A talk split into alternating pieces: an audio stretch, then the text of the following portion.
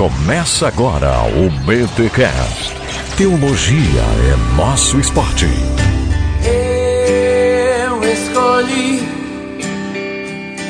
eu escolhi Jesus. Muito bem, muito bem, muito bem. Começa mais um BTcast de número 190. Eu sou o Rodrigo Bibo e se tem um BTcast Roots é esse, BTcast Roots, louvor Roots. Vamos voltar às origens aí da, daquilo que é bom, falar de coisa boa e que não é Tech Pixar lá. E eu sou Erlan Tostes e só para te adorar, fazer teu nome grande, te dar louvor que é devido, estamos nós aqui no BTcast. Olha aí, Erlan pela primeira vez aqui no B... é a primeira vez Erlan no BTcast. Primeira vez no BTcast é a primeira vez. Olha aí, cara, seja bem-vindo. Já gravou Fora do Éden, já gravou Contraponto, agora aqui no BTcast e hoje Erlan a gente recebe aqui o Azaf Borba e a gente bateu um papo maneiro com ele, cara, assim bem desbaratinado, foi da hora. Excelente, excelente, carismático, sábio, sabe dosar ali teologia, adoração, louvor, sabe o que tá fazendo.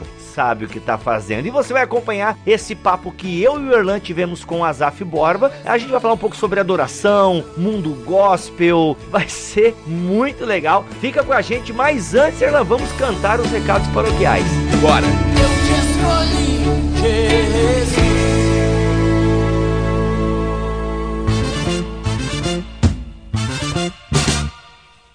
Muito bem, pessoal, e nos recados paroquiais dessa semana, presta atenção, porque você está presenciando o nascimento, você que está ouvindo aí, você vai presenciar o nascimento da EBT, a Escola Bibotalk de Teologia. Olha aí, galerinha! Pois bem, pessoal, há tempos a gente vem rascunhando uma ideia de quem sabe ter uns cursos, uns módulos de teologia online e tal, tal, tal, para quem gosta da nossa pegada de teologia o nosso jeito de ensinar aquela coisa toda. Então, assim, há tempos a gente pensa, mas é muito trabalhoso você montar alguma coisa EAD, fora que você precisa ter recursos financeiros. Mas o que acontece? Eu já comecei a gravar algumas aulas e tal, e o Alex, que você conhece aqui do Bibotal, ele está precisando levantar aí uma grana para fazer a sua mudança, é, enfim, algumas coisas que ele vai acabar lá na Alemanha, né? Ele vai voltar pro Brasil, então ele precisa levantar uma grana e ele tem um módulo é, sobre história da igreja, tá? Então o que acontece? Ele vai oferecer este módulo, né, uma introdução à história da igreja antiga. Como é um material que ele já tem pronto e tal. E aí a gente resolveu, não, Alex, lança aí, cara. Sobe no YouTube, tá total. A gente dispara uns e-mails e vamos fazer aí, vamos conseguir levantar uma grana e, tomara que tenha acesso. E gente, foi um sucesso. A gente só divulgou em algumas redes sociais. Já tem pessoas interessadas. Aí a gente percebeu que realmente dá um baita de um trabalho. Então assim, galera, a EBT, ou não é EBD, mano, é EBT, Escola Bibotalk de Teologia. Ela vai se tornar uma realidade e a gente vai lançar esse módulo aí do Alex de introdução à história da igreja antiga, ok? Então assim, se você quer estudar com o Alex história da igreja antiga, essa é a sua oportunidade. Inclusive, ouça aí o recado do Alex. E aí galera, aqui é o Alex e hoje eu tenho um recado especial para vocês aqui nos recados paroquiais. Quero anunciar o novo curso que nós aqui do Bibotalk estamos oferecendo para você. É o curso teológico básico módulo online de História da Igreja Antiga. Neste curso queremos oferecer para você um panorama da história da Igreja Antiga, desde Jesus Cristo, Paulo, as missões cristãs, passando por todo o desenvolvimento dos dogmas ortodoxos, daquilo que hoje nós conhecemos como ortodoxia cristã, questão das naturezas de Cristo, as, todas as questões cristológicas, trinitárias, aquilo que veio ser é, sumarizado no credo apostólico. Isso tudo nós queremos abordar, não tanto sistematicamente, mas historicamente, como isso tudo foi desenvolvido, como chegaram a, até ali, quem foram os grandes teólogos desse período, o que eles ensinaram. Queremos analisar também esse início da igreja imperial com Constantino. Isso tudo a gente quer trabalhar neste curso de história da igreja antiga. Eu vou estar tá lecionando esse módulo online, que será composto por oito aulas gravadas em vídeo, que serão postadas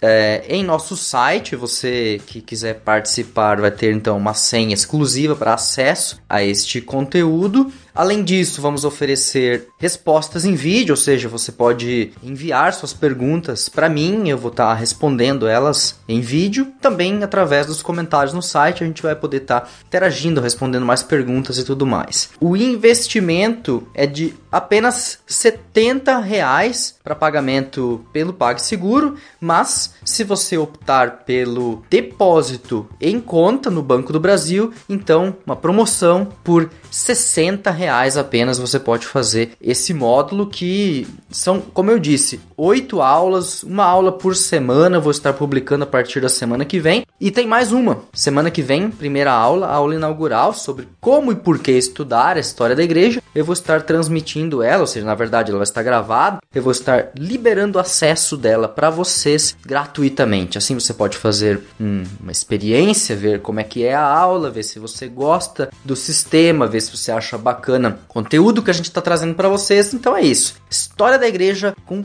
pegada BTcast, com pegada do Bibotal. Faça sua inscrição através do link nesta postagem e venha participar conosco deste módulo exclusivo aqui no Bibotalk. Para maiores informações sobre este já, esse primeiro módulo do Alex, você tem as informações aqui na postagem deste BTcast. Vai ter um link ali que vai te encaminhar para a postagem, beleza? E qualquer dúvida, mande um e-mail aí para podcast@bibotalk.com. Ah, e mais uma coisinha, se você é mantenedor de 50 ou mais reais, você deve ter recebido um e-mail com uma proposta do Alex, aliás, um presente do Alex, né? Você vai ter acesso ao módulo de grátis ok? Pô, eu sou mantenedor acima de 50 ou mais e não recebi nenhum e-mail. Manda um e-mail pra gente, podcast@bibotalk.com. Agora sim, vamos para mais um episódio do BTcast.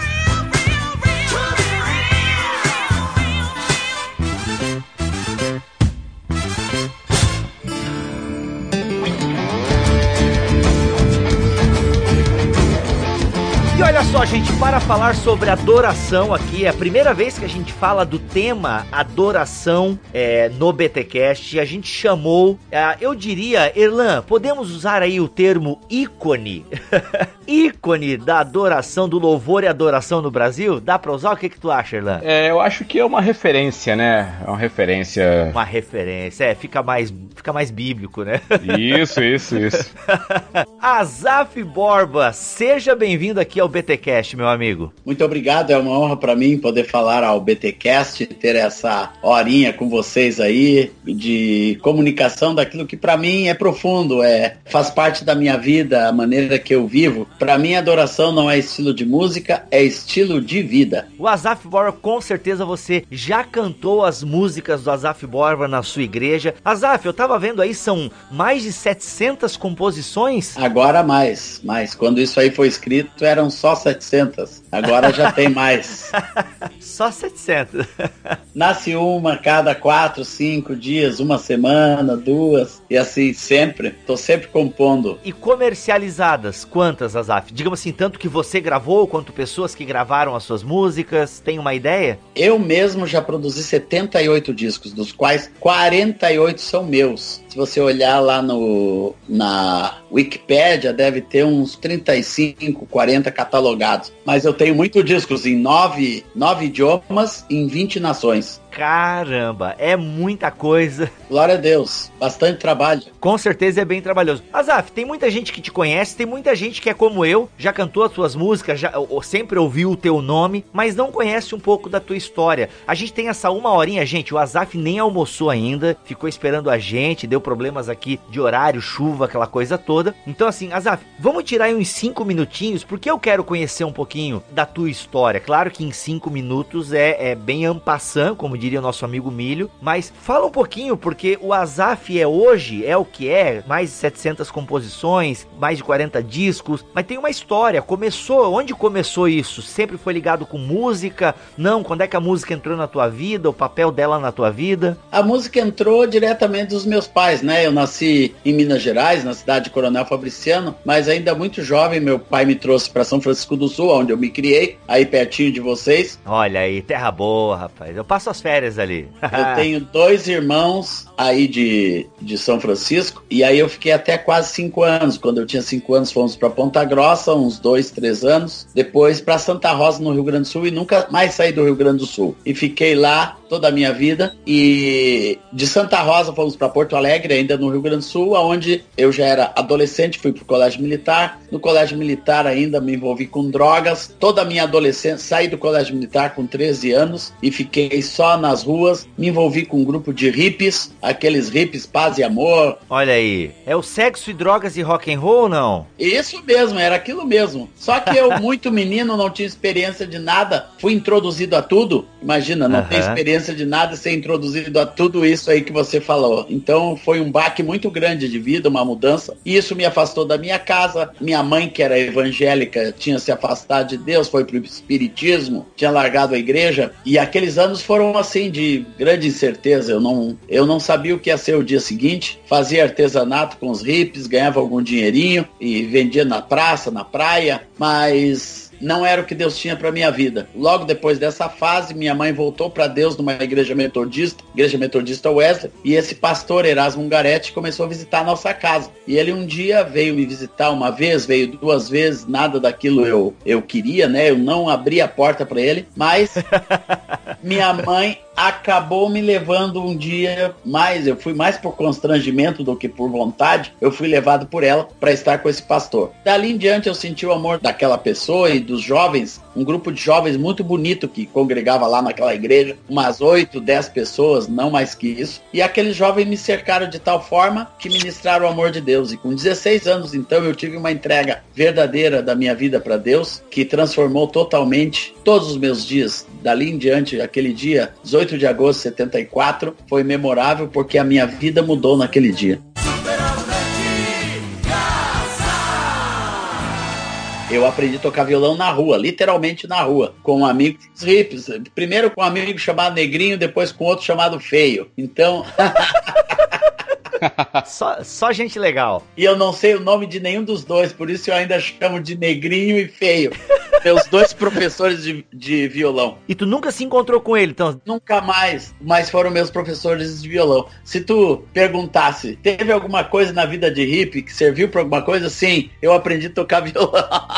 Olha aí, hein? Olha aí. Os caminhos que a gente não entende eu estou escrevendo um outro livro que eu vou dizer aqui em primeira mão para vocês, que eu conto as histórias das minhas músicas. E eu estava escrevendo e lembrando disso, de cada uma dessas histórias, eu, eu separei algumas dezenas de músicas bem conhecidas, né? E fui separando e lembro dessas histórias lá do início, quando Deus me deu os primeiros cânticos, o violão sempre na minha mão e eu sempre compondo. Hoje eu cheguei aqui nos Estados Unidos na casa de um amigo, já traduzimos uma música para ministrar no sábado, estamos sempre cantando. Então, casualmente, esse amigo que está aqui comigo foi meu primeiro parceiro de música, Donald Stoll, na casa de quem eu estou hoje, aqui em Iowa, nos Estados Unidos, onde está sendo gravada essa entrevista. Então esse amigo, ele foi um incentivador, ele me conheceu muito jovem, muito bem nos primeiros passos, e esse americano missionário, bem jovem, um cara cheio de vida, esse cara, ele fez parte do Jesus Movement aqui nos Estados Unidos, e ele que levou a adoração para o nosso meio. Esse estilo de adoração mais livre, os primeiros corinhos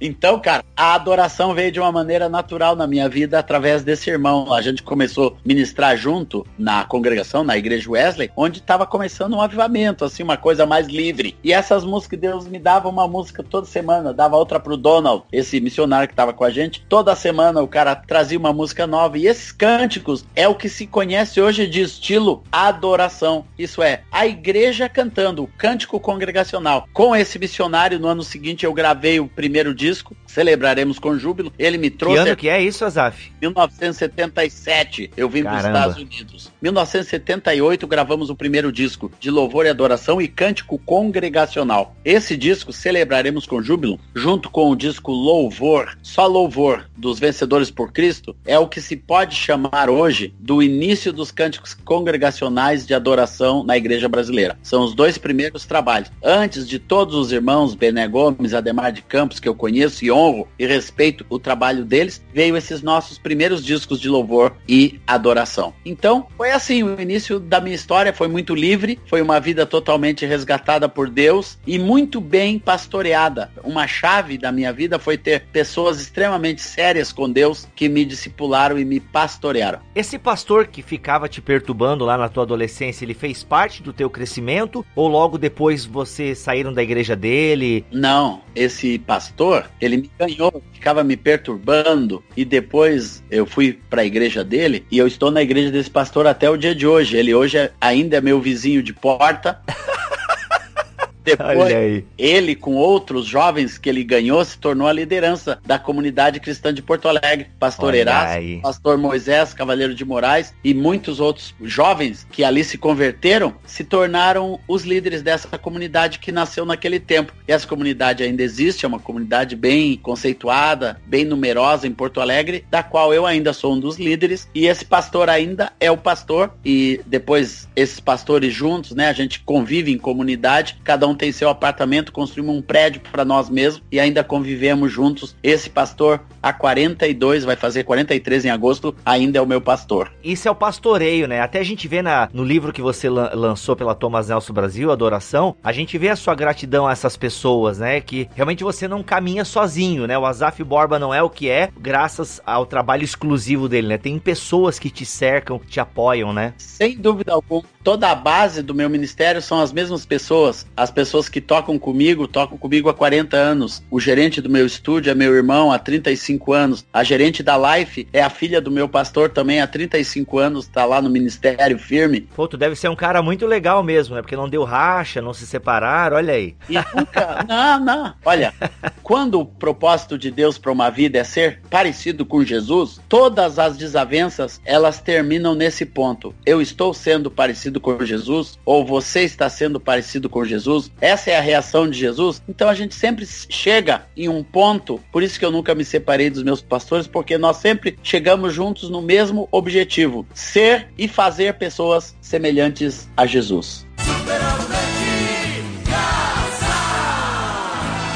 No início dessa, desse movimento de adoração, de canto congregacional, vocês chegaram a ter algum tipo de resistência ah, na igreja? Porque alguns grupos, como Rebanhão, Vencedores por Cristo, enfrentaram algum, alguma resistência. Viu? Eu já cheguei em igreja e ia- davam o espaço para eu subir lá com meu viol- violãozinho, porque no início, meus irmãos, não tinha bateria, não tinha banda, ministério de louvor não existia. Chegava o Azaf quase sempre acompanhado com o pastor que ia trazer a, a mensagem, e antes da mensagem acontecer, o pastor Erasmo, o pastor Moisés, com quem eu viajei nos 13 primeiros anos da minha vida e ministério, eu viajava junto com eles, eles me davam um pequeno espaço para cantar um cântico. Daí o coral que estava atrás ficava de costa, o pastor às vezes interrompia, é, é, não, aqui não se bate palma, aqui não se ergue as mãos, e assim por diante. Esse tipo de coisa a gente passou, de resistência, né? Os irmãos olhavam assim com um olho meio de desconfiança, aquele cara com violão cantando celebraremos com júbilo. Ou eu e o Donald, quando a gente começou a viajar, a gente ia nos lugares para louvar o Senhor com aquelas músicas que, na verdade, naquela época ninguém conhecia, mas a gente era super perseverante, ia ensinando para a igreja. Os jovens, para variar, né, vibravam com tudo que estava acontecendo e aquilo foi realmente o início de uma longa caminhada, mas teve muita resistência sim. Outra resistência é quando eu comecei a deixar a barba, com 21 anos eu comecei a deixar a barba, mais por comodidade e que eu gostava, eu vim aqui dos Estados Unidos, os principais cantores usavam barba, então eu voltei, né, com aquela novidade na igreja brasileira, barbudo, daí todo, todo Na Assembleia não tocava, na Ah, Assembleia não tocava. tirava o meu microfone, tirava o microfone. Mas depois a Assembleia se abriu também, né? No Sul? Olha, no Sul. No Sul tu não, sabe irmão. que não, tu sabe que não. Não, não teve jeito. Mas nós fomos os primeiros barbudos estudos também, né? Fizemos escola também nesse visual e o violão, né? Sempre um bom violão, aquela alegria. Então, eu creio que esse foi o nosso início, mas teve muita resistência. Azar, for falar em resistência e movimento na música, na música evangélica brasileira, me corrige porque realmente eu vou falar uma coisa assim que eu não tenho conhecimento, é uma percepção que eu tenho, né? Como alguém que não consome muita música. Até porque eu, eu vim do movimento pentecostal e o estilo de música pentecostal, como tu sabe, ele, ele é diferente do estilo que tu canta, né? Nós somos os corinhos de fogo, desemboca o vaso, Senhor, enche de azeite, aquela coisa, ou sertanejo, né? Ou como é que é aquela música do Nordeste? Gostei da voz, hein? Ó, aqui é cantor, rapaz. Eu sou. O Biba, o Biba é cantor daqui, oficial. Sou cantor, cantor oficial da, da podosfera cristã aqui, mas canto mal pra caramba, Zaf, é só, só impressão tua. Aí o que acontece? A gente tem um estilo diferente de música, né? Mais esse sertanejo, forró, né? O, o, o forró tem uma influência muito forte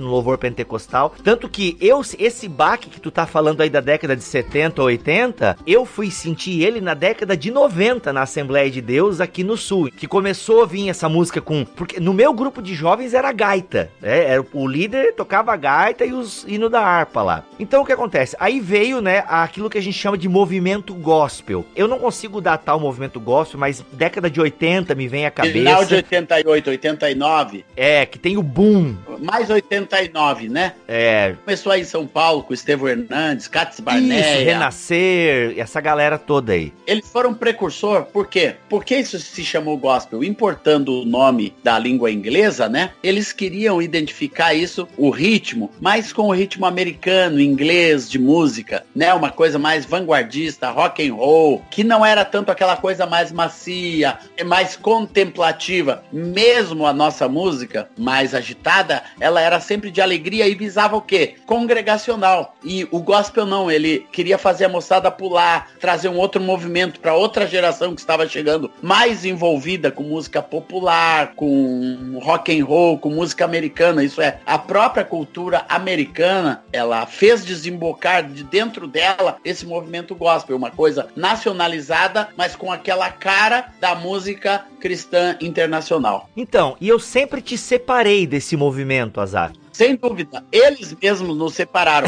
Muitas vezes, muitas vezes eu recebia ligação das rádios desses movimentos que eles queriam ter contato conosco. Quando tinha, por exemplo, fazia o. Não era a Marcha para Jesus, mas os grandes festivais de música nos estádios que reuniam milhares de pessoas. Eu e o Ademar de Campos sempre éramos convidados para ir aí em São Paulo e cantar, levar nossa música de adoração do nosso jeito. Eles nunca foram contra. A única coisa que eles se posicionavam, eles pensavam que nós éramos assim, como uma jornalista falou me entrevistando naquela época, disse: "Ah, vocês são sertanejos do movimento gospel". Daí eu disse para ela: "Para nós, adoração não é estilo, é uma maneira de viver. Por isso, nossa música não pode ser colocada como um estilo assim de, um contexto. adoração é a maneira que a gente vive, a gente expressa isso cantando. Isso tem que ficar claro que a adoração como um todo ela não foi fruto de querer revolucionar a música, foi querer expressar o que estava acontecendo na igreja, na família, no discipulado, na santidade de vida, em um novo relacionamento que se tem com Deus. Prova está que o movimento gospel ele passou e a adoração continuou. Por quê? Que é fruto de pessoas. Todo mundo que veio depois do movimento gospel, Ana Paula Valadão, Antônio Cirilo, David Killan, eles pegaram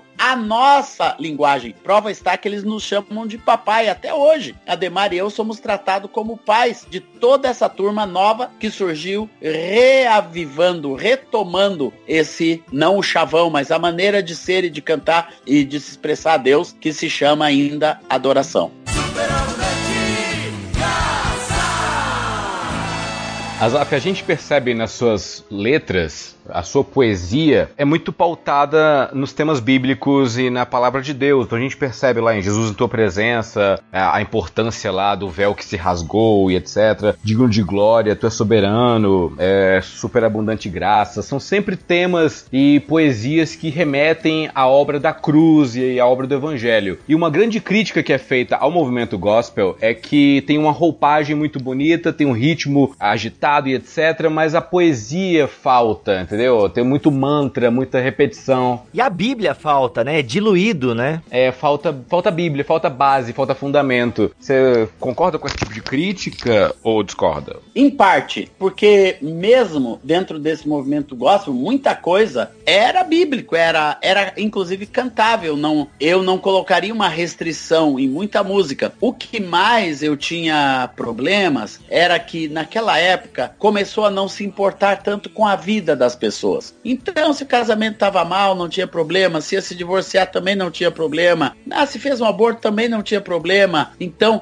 essas coisas começaram a se refletir também numa contextualização fraca da vida para a música. Então, a vida vinha para a música de uma maneira não muito tocando lá dentro. Então, esse negócio de pecado, esse negócio de cruz, esse negócio de entregar a vida para Deus, né, de pegar as verdades bíblicas que para mim e para minha geração foi, foram inquestionáveis de santidade, de retidão de vida, isso ficou um pouquinho diluído. Eu não posso dizer que todo mundo era assim, mas pelo que eu conheci das vidas, esse assunto e essa maneira de viver um pouquinho mais como eu falei já, parecida com Jesus, entrando com a vida dentro da Bíblia, dentro dos princípios da palavra de Deus, isso ficou um pouquinho diluído e se tentou alcançar mais com uma bênção, com uma outra linguagem, uma coisa mais diluída, não se falava tanto de Deus, falava mais de vontade humana, de ser feliz, enquanto a grande diferença, a nossa turma falava de ser santo e daí se passou a falar de ser feliz. Hum, perfeito. Julguem como vocês quiserem isso, mas foi exatamente isso. Interessante. Não, tem a ver até com o crescimento do movimento da autoestima, né? Tem um, Isso. esse movimento da autoestima, ele começa na década de Confissão positiva, né? Isso, Exato. década de 70, 80, e isso veio pras músicas, né? Só pra deixar bem claro aqui, pessoal, a gente não tá fazendo. é, a gente nem vai citar nomes e tal. Vocês conhecem. E assim, não é porque às, vezes- às vezes, às vezes a banda tem uma música que é ruim, a gente tá falando dessa música, mas a banda já não tá destruindo o ministério de ninguém. Não, de jeito nenhum. Jogando aqui no ar, jogando aqui no ar. Mas é inegável, se a gente pega algumas músicas de 10 anos atrás, as vontades do ser humano estão totalmente no centro das canções. É autoestima, é você pode, você tem que conquistar. O você tá muito presente. O Deus que me serve praticamente, né? É um Deus que tá ali para Exatamente. servir a sua criação. E o que destoa completamente, né, de, de, de outras músicas e até mesmo das músicas que você produziu e compôs. É por isso que o movimento gospel e até algumas bandas que vieram depois do movimento gospel, eu acho que diluíram demais o evangelho. E Exatamente. ficou essa coisa muito de autoestima. E, cara, e é isso mesmo que você falou. Trocaram o ser santo por. Cara, tu resumiu. É isso aí, ó. Trocaram o ser santo pelo ser feliz. Feliz. Cara, isso não foi só nas músicas, né? Nas pregações e, e coisa tudo, arada. tudo. E isso, deixa eu só concluir. Teve que se adequar à teologia da prosperidade. Então, muitas vezes a santidade,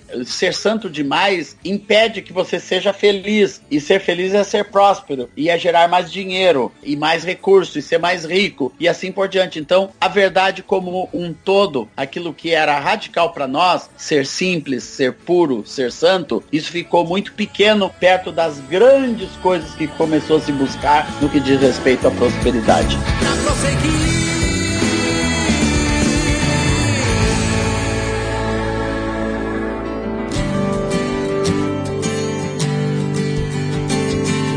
Azap, é o seguinte, eu já ouvi as suas músicas, né, desde década de 90, etc, mas foi em 2009, num congresso da Juventude Batista lá em Brasília, num Conjuban, que eu te vi pela primeira vez, eu estava lá 2009, 10, 11, fui em todos, e eu te vi, você chegou lá, no, lá em cima, pegou seu violão, jogou lá um, um Lá maior e começou lá a, a fazer um louvor e etc. Uma coisa que eu nunca esqueci foi você falar que a adoração não é um tempo que você reserva dentro de um culto para cantar músicas e entoar louvores, mas é, é um estilo de vida, é uma forma de você viver a sua vida para Jesus. Então, como que você vê hoje alguns ministérios de louvor e grupos que compreendem que, querendo ou não, é, o- é um espaço ali dentro do culto, uma preparação para a palavra, uma preparação ali da igreja para receber, sendo que a adoração deveria ser algo integral. Essa é sempre uma visão limitada, né? Pensar que o todo da adoração a Deus se limita a uma, duas horas ou até três, que a gente tenha uma grande reunião, uma coisa que. Isso tudo serve para inspiração, mas a adoração verdadeira e a que traz transformação é aquela que se torna a nossa maneira de viver, de pensar em Deus, de viver a presença de Deus. Então, tem alguns pontos que eu coloco e são, são os pontos chaves do meu livro. Primeiro, que a adoração, ela não foca o homem, ela sempre foca a Deus. Não é para eu melhorar ou me sentir feliz, não, eu quero agradar a Deus. Eu quero reagir ao Deus que eu amo, que eu entendo, que eu creio, que eu temo, que eu reconheço como meu Deus. Eu quero agradá-lo. Como que eu faço isso? Vivendo uma vida de adoração. E essa maneira de viver, primeiro é uma vida cheia de gratidão, ser grato a Deus por tudo. Paulo foi descobrindo essas coisas no decorrer da sua teologia. Ele chega a um ponto e diz: Pronto, galera, é o seguinte, em tudo dai graças. Não fiquem agradecendo só por algumas coisas, deem graças por tudo, pelas coisas boas. Nessa leve e momentânea tribulação que vocês estão passando, vai trazer para vocês eterno peso de glória. Por isso, não pensem nas coisas que são do mundo, nas coisas perecíveis, nas coisas temporais, pensem nas coisas eternas. Paulo foi desenvolvendo essa teologia na direção de Deus, com o rosto desvendado, nós nos tornaríamos como o Senhor Jesus, contemplando a sua face e assim por diante. Foi crescendo essa revelação de você submeter, de você expressar o seu coração a Deus numa maneira de vida, numa maneira de ser. Não sou mais eu quem vivo, Cristo é quem vive em mim. Essa vida que agora vivo, vivo pela fé no Filho de Deus. Tudo isso foi um crescimento da visão que o apóstolo foi tendo e foi compartilhando isso com a igreja, que se tornava uma igreja maior, com problemas, mas que aprendeu a adorar a Deus, a reagir a Deus com adoração. Por isso Jesus disse: Vem a hora e já chegou, que os verdadeiros adoradores adorarão ao Pai em espírito e em verdade. Então, essa diferença de visão. Ou você foca o homem e quer engrandecer o homem diante das coisas de Deus, ou você foca a Deus. Então, primeira coisa, foque a Deus. Segunda coisa, saiba que a adoração é uma coisa eterna, é a existência do céu. O céu existe em adoração. Quando nós adoramos ao Senhor na terra, isso se torna a maneira do céu estar na terra, é através dos adoradores. Por isso que Deus procura adoradores que o adoram em espírito e em verdade, porque essas pessoas se tornam pessoas representantes de Deus aqui no mundo. Não é uma coisa esporádica, não é uma coisa que vai durar uma hora, não, é uma representação contínua. A embaixada do reino de Deus não é um lugar físico, é um lugar espiritual na vida de cada crente. Isso eu entendo que é ser templo do Espírito Santo. Terceira coisa, somos templos do Espírito Santo. Aonde existe a adoração, existe no templo. No templo, isso é, cada pessoa, por mais bonito que seja um prédio, quando eu morei a primeira vez aqui nos Estados Unidos, eu acompanhei a, a construção de uma catedral chamada Crystal Cathedral, lá na Califórnia. E eu vi essa catedral nascer, é um grande palácio de, de vidro que custou bilhões de dólares. Então, Deus não quer que a gente pense que isso é onde ele habita, onde ele está. Deus está no coração de cada pessoa. E essa é outra grande realidade da adoração, porque a adoração que o Pai procura é em espírito. Quando nasce no espírito humano, ela se torna verdadeira, ela se torna realidade. E assim, nós somos essas pessoas que Deus procura. E quando ela acontece? Não é algum tempo. O quarto ponto, ela é contínua. Na vida do crente, a expectativa que Deus queira é que esse nosso tempo aqui seja um tempo de adoração. E estar estarmos pensando em Deus, pensando nas coisas do alto, meditando Deus, lembrando de Deus. Quando vem as provações na sua vida, quando vem as tentações sobre a sua vida, você lembrar, eu sou um templo do Espírito Santo. Nesse momento acontece a adoração. E o quinto ponto é que ela é verdadeira, ela é genuína, ela é fruto de uma integridade, ela não é cópia de ninguém. Então, não se pode copiar o adorador. Não, cada adorador tem que ser gerado e ele tem que se tornar um verdadeiro adorador que adora ao Pai. Azaf, dentro dessa tua compreensão de adoração, o que tu acha que não é adoração e o pessoal tá chamando aí de adoração? Sabe assim, tipo, você vê, tu acompanha, não, isso aí não é adoração e o pessoal tá chamando de adoração. Alguma coisa, alguma coisa errada não tá certa. eu não posso dizer que uma pessoa que eu vejo cantando não está adorando, porque eu não posso julgar o coração dela. Adoração para mim é tudo que não é fruto dessa resposta a Deus. Por exemplo, uma pessoa que não é crente e começa a cantar uma música de louvor e adoração, pelo fato dele se dizer eu não sou cristão, eu não sou crente, só tô cantando essa música, para mim aquilo não é adoração. Isso é, não é fruto de uma realidade espiritual. Tudo que não é fruto de uma verdade e de uma realidade espiritual espiritual no coração de uma pessoa, isso não é adoração. Tanto quem toca quanto quem canta. E quais são os inimigos da adoração moderna? Eu vi aqui que no teu livro tem um tópico chamado Os Inimigos da Vida de Adoração. Primeiro inimigo é o descompromisso com a presença de Deus. Isso é, as pessoas não conhecerem, desconhecerem o que é verdadeiramente a presença de Deus. Esse descompromisso acontece muito na igreja. As, as pessoas estão ali por estar só, não tem um compromisso com a presença de Deus. Uma vez estava num culto e de repente ouvi lá atrás dois caras conversando e riam e conversavam e faziam piada e a adoração ali rolando e nós ali quebrantado diante de Deus. De repente toca o telefone de um deles, ele atende e começa a falar alto. Daí eu parei tudo. Olha, eu creio que nós não estamos honrando a presença de Deus aqui. É levar Deus a sério. O tempo de adoração que a gente está junto em qualquer lugar, ele é santo, ele é sagrado. É você saber que Deus está aqui, tão certo como o ar que eu respiro. Então, isso as pessoas precisam compreender. Segunda coisa é a, é a hipocrisia. Quando a gente faz o que verdadeiramente não, não vive. Então, as pessoas querem mostrar num tempo religiosidade, querem mostrar santidade e ali no culto estão adorando a Deus, estão com aquela imagem, né, de uma coisa religiosa, mas na verdade elas não estão vivendo aquilo de fato e de verdade. Essa hipocrisia é um inimigo da adoração porque faz as pessoas viverem uma vida de religiosidades e não uma vida em espírito e em verdade. E a terceira é o mundanismo, é quando a gente vai assimilando a cultura desse mundo e trazendo para a igreja, e esse é um grande perigo com a música, que a gente quer assimilar estilos, formas, pinturas, é, maneira de agir, maneira de viver e assim por diante. O mundo vai entrando e a nossa vida de adoração se torna uma coisa iconizada, isso é, é uma coisinha, uma pontinha ali, o resto é só mundão na nossa vida. Então, é, é. muito cuidado com esse mundanismo. É como aquele episódio de Jesus expulsando os comerciantes do templo. Eles até estão no lugar certo, mas estão fazendo a coisa errada, né? Eles estão ali, o sacrifício deveria ser eles, mas eles estão vendendo o sacrifício para outros, né? Exatamente, fazem daquilo uma coisa comercial, uma coisa que não tem a ver com vida e mundanizada. Então, eu sempre fugi dessa mundanização. Eu nunca deixei minha vida se mundanizar. Qualquer coisa que parecia exterior, as coisas exteriores eu sempre mantive em low profile. Isso é, em baixa importância, né? Sem dar muita importância visual. Nunca fui muito da mídia. A mídia veio muito devagar na minha vida. Eu sempre tive um pé atrás mesmo. Eu hoje estando numa grande gravadora,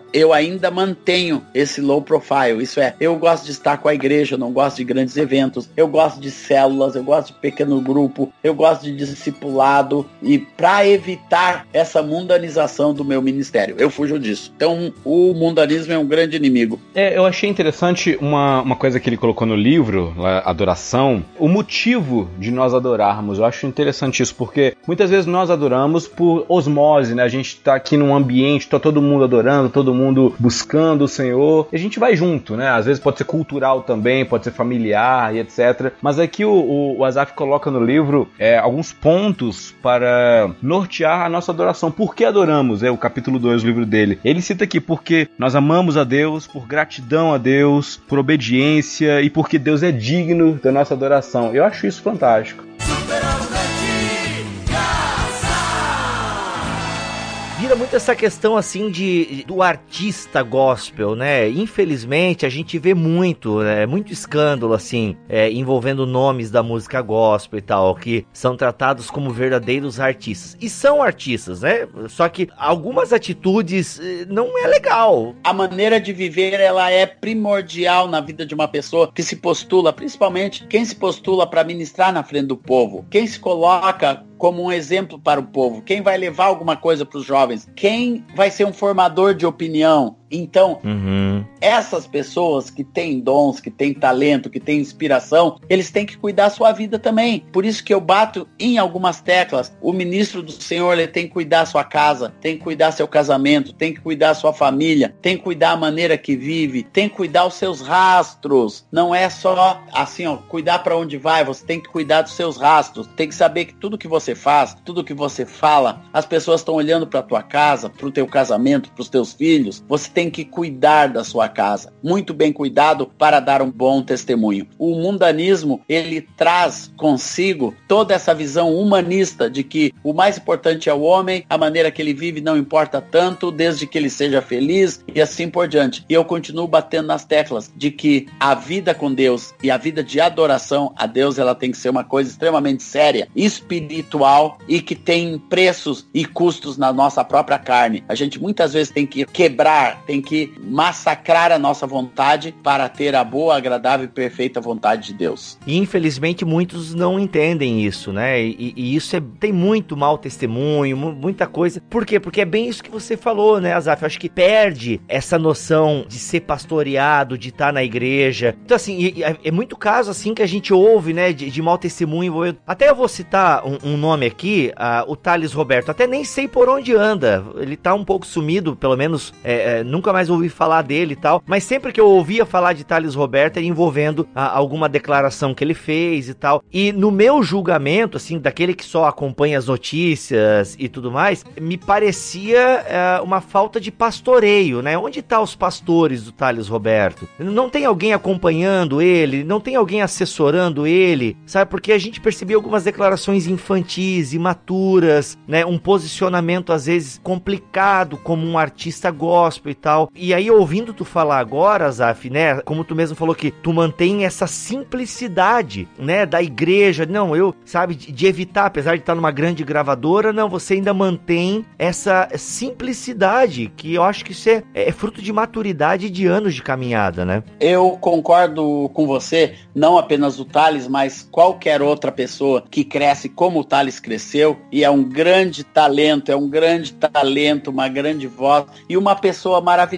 Eu creio que em algumas declarações infelizes que foram editadas também e usadas indevidamente, eu acho que as pessoas podem tropeçar e errar também no falar, como eu acredito que o próprio Thales fez e eu falei isso pessoalmente para ele, mas não era tanto para receber tanta paulada assim. Eu acredito que para ele, para qualquer artista, precisa esse pastoreio. Eu acho que os passos que ele tomou logo depois, primeiro ele pediu perdão pelas declarações infelizes. Assim, ele se retratou e o que ele fez? Ele foi atrás de um pastoreio. Ele está com o Estevão e a Sônia Hernandes, que estão pastoreando a vida dele, eu acho, de uma maneira mais perto, mais próxima. Ele tomou essa atitude de ir. Ele não se ausentou, mas foi para a igreja para debaixo de uma cobertura que lhe fosse positiva e que eu acredito que vai fazê-lo crescer um pouco mais. Sem dúvida alguma, todos nós precisamos crescer, mas ele está crescendo. Eu acredito que ele está crescendo. Eu ainda acompanho a ele um pouquinho mais de longe que antes, mas tenho visto os posts dele são, são outra coisa, está mais voltado para a igreja e eu acredito que ele vai retomar, vai tomar o curso novamente. Ele é um cara de Deus, ele quer servir a Deus e vai continuar. Ele é um grande talento e vai continuar servindo a Deus. Eu tenho pavor quando alguém de qualquer maneira dentro do reino de Deus retrocede em qualquer coisa, que seja um passo, mas no caso do Thales foi necessário porque vai haver um crescimento e ele vai voltar, se Deus quiser, mais forte, fortalecido, pastoreado e cheio do Espírito Santo como ele sempre foi. Todo cristão é tentado, né? Eu, o Erlan, o Zé da esquina, o irmão João, a irmã Joana da porta, todo cristão ele é tentado. E eu imagino que quando você começa a ter uma certa é, notoriedade ou um conhecimento, eu vou usar o termo fama aqui, mas não no sentido pejorativo, né? Que a gente fala em fama, já vem o sentido pejorativo. Não, mas fama no sentido de ser alguém que, que é conhecido, né, pelas demais pessoas. E o Azaf Borba é, você é alguém conhecido pela igreja brasileira. E eu imagino, Azaf, que você tem essa tentação, né? É, já teve, porque é, quando eu vejo é, alguns artistas e cantores evangélicos, eu percebo assim que há essa questão da fama e a gente usa aquela expressão, né? A fama subiu pra cabeça. Como é que você lidou com isso? Porque você, se tem um cara conhecido na música evangélica brasileira, é Azaf Borba, né? Amém, eu sou. Não, Azaf, tá, você é um cara conhecido. E assim, como é que tu lidou com essa tentação? Sabe? Como é que tu lida, na verdade? Verdade, né, Azaf? Porque quem foi o pregador que disse, meu? Eu não lembro, não sei se foi o Spurgeon, que disse que quando ele desceu do púlpito, o, o membro chegou, nossa, pastor, que pregação maravilhosa. Ele pega e fala, é, o diabo acabou de falar isso pra mim ali atrás. É o do Spurgeon mesmo. É do Spurgeon mesmo, né? Ou seja, é. Então existe essa sedução, né, da Existe. fama. Como é que tu lida com isso? Eu aprendi há muitos anos atrás com um querido pastor. Eu perguntei para ele exatamente essa pergunta, que ele é muito famoso na, renovação, né? Um cara muito usado por Deus, chamado Jorge Mitian. E ele me respondeu: Olha, a fama é o seguinte: a fama é um copo que se enche todo dia e que eu esvazio todo dia. Então isso serve para minha vida. É um copo que se enche, né? Quando a gente é reconhecido, quando a gente vende bastante, quando a gente tem recurso, quando a gente tem muitos seguidores nas mídias, mas é um copo que tem que ser esvaziado todos os dias diante de Deus. E a fama não pode te afastar de pessoas. E uma maneira de esvaziar o copo é você ser acessível em amor para com as pessoas. É as pessoas poderem chegar perto de você, é, abraçar, pedir oração, trazer uma palavra, te abençoar, ministrar para sua vida, corrigir alguma coisa. Olha aquilo que o irmão falou, você errou o texto bíblico. Pá, que coisa horrível, né? Quando chega alguém, mas eu dou esse acesso para as pessoas sempre. É uma maneira de virar o copo e ele fica sempre vazio. Daí Deus pode encher de novo e você não enche a bola. Não deixe a sua vida ficar cheia, inchada, né? Não deixe isso se tornar uma coisa que seja a tua força. A fama não pode ser a força de ninguém, porque a nossa força tem que ser o Espírito Santo, é a graça e o amor de Deus. Quando a pessoa se, se deita na sua fama, no seu dinheiro, na sua riqueza, na sua posse, no que conquistou, ele para de depender de Deus. A fama, ela atrapalha alguém quando você para de depender de Deus. Jesus, a sua fama, a palavra diz que a sua fama percorria toda a Galiléia, Judéia e Samaria. A fama de Jesus estava por todo lado, mas ele nunca deixava isso lhe afastar de Deus. E eu complemento dizendo: a sua fama não deve fazer você se afastar da sua esposa, dos seus filhos, dos seus irmãos, dos seus amigos, da sua família, da igreja, das pessoas e do próprio mundo. Às vezes a pessoa é tão famosa que ele não evangeliza, não prega mais o evangelho e não cumpre mais a sua missão. É, dizem que o, o ego, ele pode até te levar longe, mas ele vai te deixar lá sozinho. E, boa frase. Senti firmeza aí, hein? Olha aí, olha aí, olha aí. Eu, eu, eu vi no Facebook essa frase.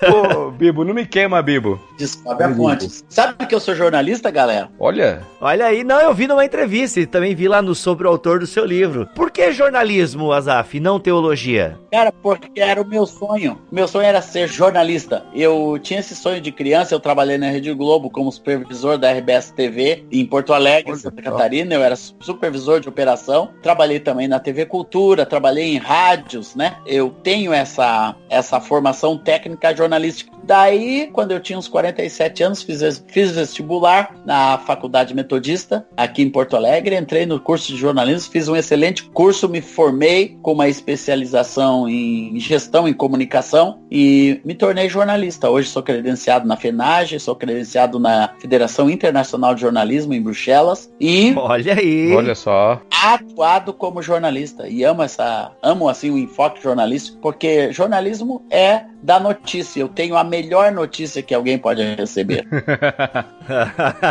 Boa. E o que que tu acha do jornalismo gospel aí, né? Sabia que existe um site chamado Fuxico Gospel? me queimaram lá já colocaram uma mentira lá sobre mim no Fuxico Gospel Olha aí, rapaz, olha aí. Claro que eu cobrava 15 mil por apresentação Não, mas é 13, não é? mas eu não cobro cachê nenhum eu não cobro nada Olha aí. Eu, eu ando pra fora, ninguém sabe quanto que é o meu cachê, quanto que vai custar a minha ida. E eu vivo de ofertas que Deus manda cada manhã.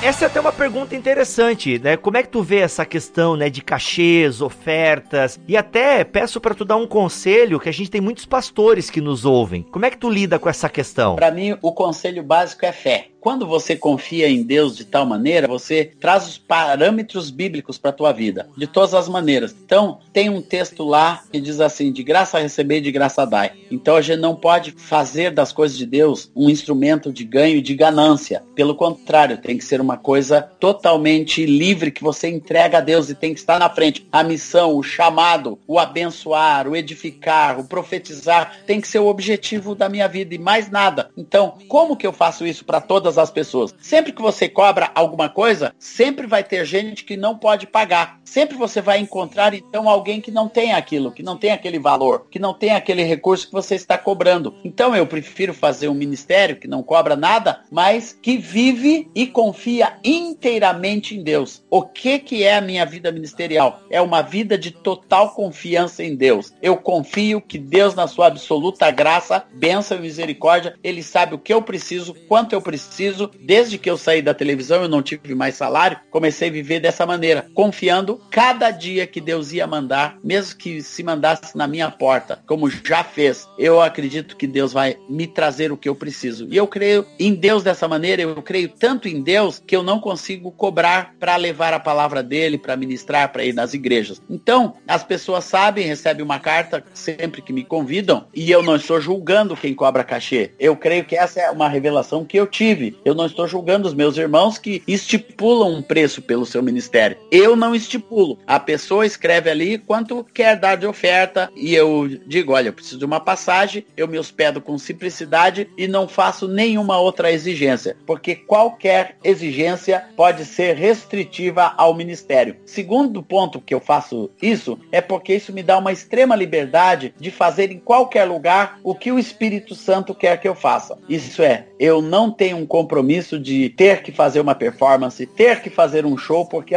alguém pagou por ele. Essa é a minha maneira de ver o ministério. Então eu sou uma pessoa extremamente livre, que eu chego e canto quantas canções Deus mandar, eu ministro a palavra que Deus mandar e se os irmãos quiserem me abençoar, sempre me abençoam. Se não quiserem, eu vou embora e sei que Deus tem da sua graça e da sua misericórdia para me dar. Assim também eu não cobro para quem quer gravar as minhas músicas. Eu não faço uma cobrança. Hoje em dia tem alguns documentos que a gente tem que fazer. Então a pessoa paga só o cartório, só as custas do registro da música, que é obrigatório, para que ele tenha essa documentação. Então tem um pequeno custo. Mas eu não cobro direito autoral. No meu lugar secreto, onde a fé se torna amor.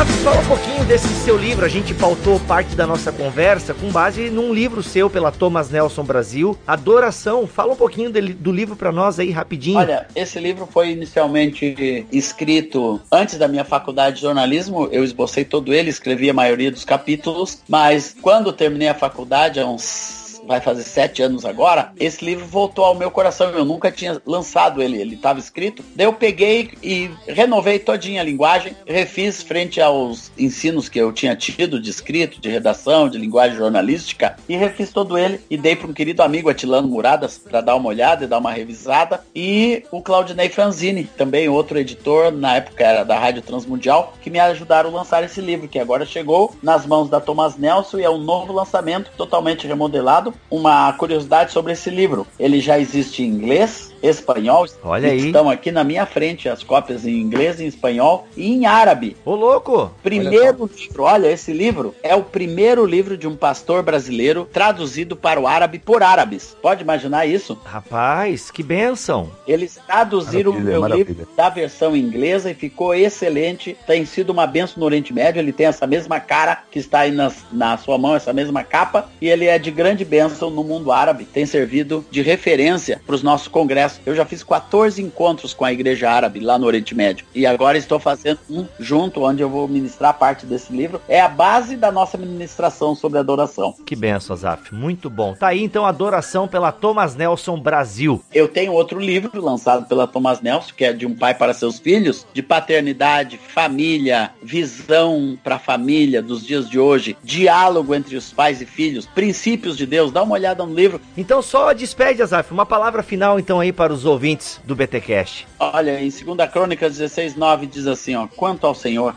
seus olhos passam por toda a terra para mostrar-se forte para com aqueles cujo coração é totalmente dele. Então, essa palavra também norteia a minha vida. Ter um coração totalmente do Senhor. Um adorador é aquela pessoa que tem um coração que pertence totalmente a Deus, de manhã, de tarde, de noite, em qualquer hora nós pertencemos a Deus. E que todos os nossos ouvintes do BTcast possam ter um coração totalmente do Senhor. Essa é a fonte de toda a verdadeira adoração. Amém? Amém. Amém.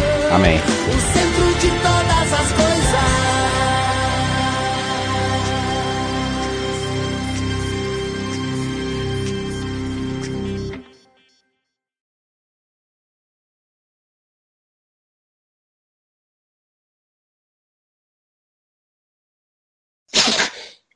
O primeiro mico, né? Um espirro aqui do frio. Não, isso aí tudo a gente corta ou deixa pro final, fica tranquilo, Azaf. Que bom que você é ser humano, não é um robô, né? Não é um robô que a gente tá gravando aí, vai lá. Tá menos 3 aqui nos Estados Unidos. Nossa. Tá menos 13. Eu tô do lado de uma lareira acesa aqui, menos 3. Tô vendo lá fora os cavalinhos tudo encolhido no frio, rapaz. Eita, tem que ficar na lareira e acender um cachimbo, não, cachimbo... Não, cachimbo não, irmão. Senão vai se escandalizar, viu?